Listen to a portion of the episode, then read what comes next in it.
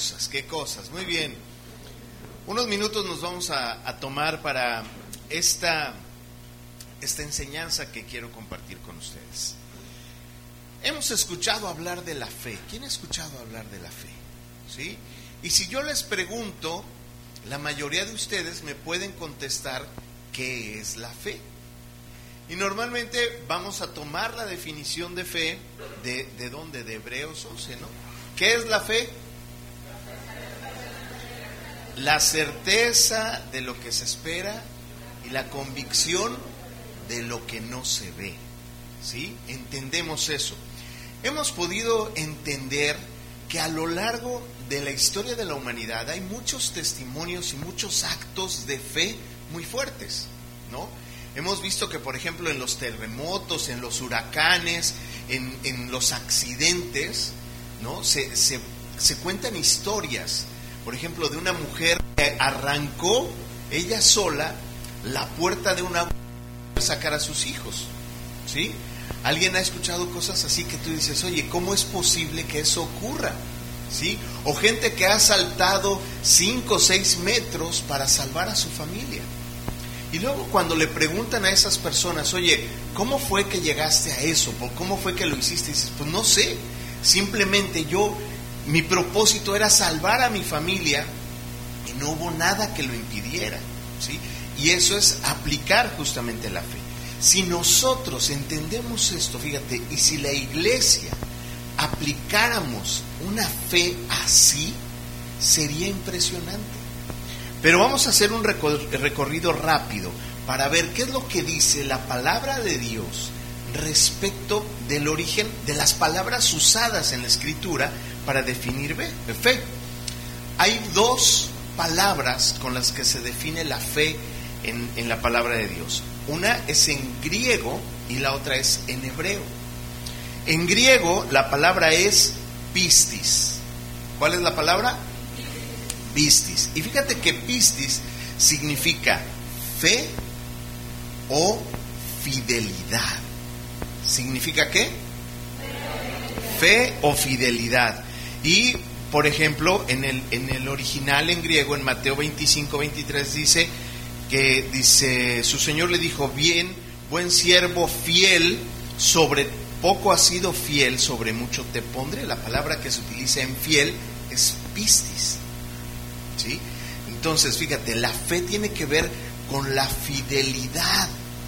¿Sí? Cuando entiendes esto, entiendes que la fe también es un asunto de acción, ¿sí? La fe, ¿sí? Es creer en tu mente, en tu cabeza, en tu corazón, ¿sí? Y fiel tiene que ver en los hechos, ¿sí? En lo que haces, en cumplir lo que dijiste que ibas a hacer o en creer efectivamente en lo que dijiste que ibas a creer. ¿Sí? Las obras, ya lo sabemos, no son para salvación, pero las obras son para demostrar los hechos de tu fe. ¿Sí? Es para ver si la fe existe. ¿Sí? Fíjate qué fuerte esto que te estoy platicando. En Efesios 2.8 en adelante dice, porque por gracia sois salvos por medio de la fe. Y esto no de vosotros, pues es un don de Dios. ¿De quién es el don de la fe? De Dios, no por obras para que nadie se gloríe, porque somos hechura suya, creados en Cristo Jesús para buenas obras, las cuales Dios preparó de antemano para que anduviéramos en ellas. Entonces, para la salvación no hay obras. Para la santidad, ¿sí?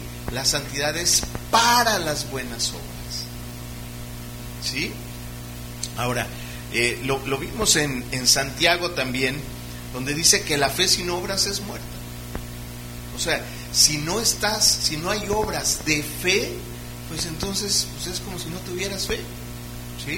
Las buenas obras se dan eh, por la fe y la fidelidad, porque es la misma palabra que se utiliza.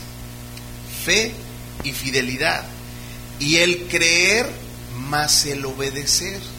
Y eso da por resultado las buenas obras. ¿Sí? Entonces, fíjate, fe más fidelidad, ¿sí?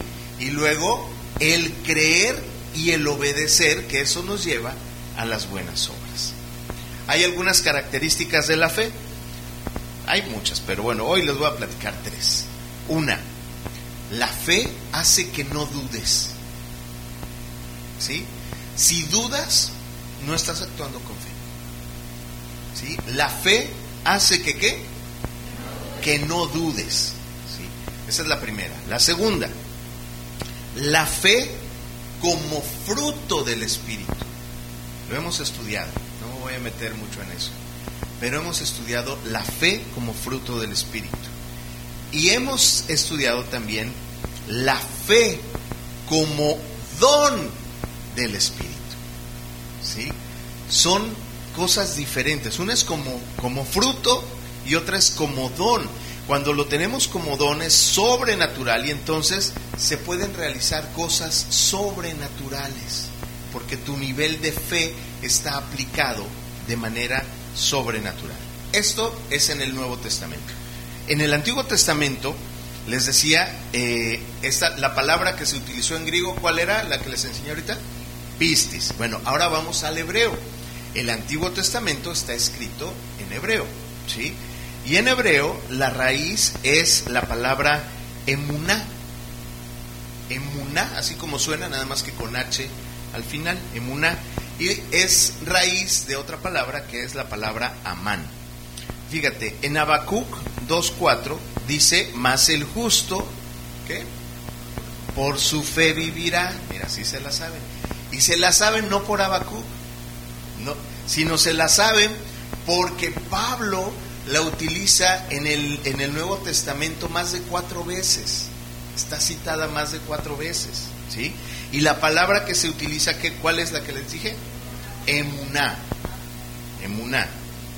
¿Ok? Viene en Romanos 1.17, eh, viene en Gálatas, viene en Gálatas, eh, en fin, se menciona en varias ocasiones que por la fe, que el justo por su fe vivirá. Ahora, también la palabra emuná se utiliza como fe y se utiliza también, al igual que la palabra anterior, como fidelidad. ¿Sí? Significa también fe y fidelidad. Pero hay un tercer significado que tiene la palabra emuná y es firmeza. ¿Cuál es? Firmeza. De hecho, se menciona cuando, ¿se acuerdan cuando Moisés levantaba sus manos? ¿Sí? Y entonces clamaba a Dios y el ejército, ¿sí? Iba ganando. Cuando bajaba las manos, empezaban a perder. Y levantaba las manos y empezaban a ganar. Bueno, en esa porción de la escritura dice, es en Éxodo 17, dice, las manos de Moisés se cansaban, por lo que tomaron una piedra y la pusieron debajo de él y se sentó en ella. Y Aarón y Ur, o sea, este, ellos le ayudaban y sostenían sus manos uno al lado del otro, y así hubo en sus, en sus manos emuná. Es decir, así hubo en sus manos firmeza hasta que se puso el sol. ¿Sí? También la palabra emuná se utiliza para definir cómo tenía que estar clavada una estaca de las tiendas que utilizaban. ¿sí? que tenían que estar en una, es decir, bien clavada en el, en el piso para poder sostener, porque si una estaca no estaba bien firme en el piso, pues ¿qué iba a pasar con la tienda? Pues al primer vientecito se iba a caer, ¿sí? Entonces, fíjate, son tres conceptos importantes dentro de la fe. Uno, creer, por supuesto, ¿sí? Otro, la fidelidad. Y otro, la firmeza. Entonces, fíjate, si yo te pregunto, ¿tú tienes fe? ¿Sí? ¿Tú tienes fe? Te pregunto. ¿Sí? Ok. Entonces tienes que decir, yo tengo fe porque yo creo, porque yo soy fiel y porque estoy firme. A ver, vamos a repetirlo todos. Yo lo creo porque creo, o sea, porque soy fiel y porque estoy firme. Y fíjate, con esto vamos a terminar. Jacob y el ángel de Dios. ¿Se acuerdan cuando, cuando Jacob eh, se puso a pelear con Dios? Realmente, ¿sí? Y la palabra dice que, no lo soltaba, ¿no? Y entonces eh, el ángel de Dios le dice, déjame porque ya está amaneciendo. Y Jacob le respondió, no te dejaré si no me bendices o hasta que me bendigas. ¿Sí?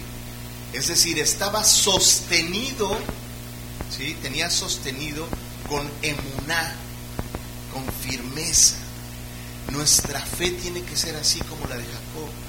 Sostenernos de quién? Sostenernos de Dios, ¿sí?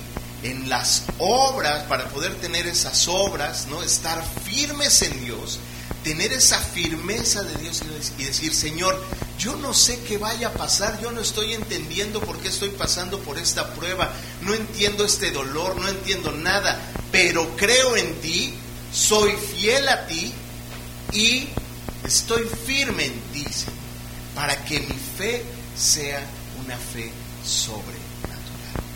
¿Quién quiere esas tres características? Pues recíbala. Muy bien, pasen los chicos, por favor.